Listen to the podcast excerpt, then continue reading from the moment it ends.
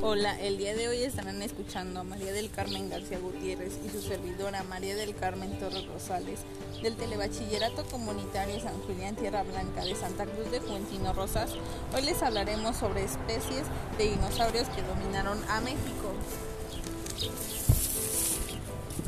Es importante porque a partir de sus descubrimientos en Coahuila, México ha estado en el ojo del mundo como tierra completa de evidencia de los animales que en el pasado denominaron el mundo y los dinosaurios que vivieron en México son siete para concluir. Yo pienso que el clima cálido y húmedo favoreció una gran diversidad de dinosaurios en el territorio que hoy es México.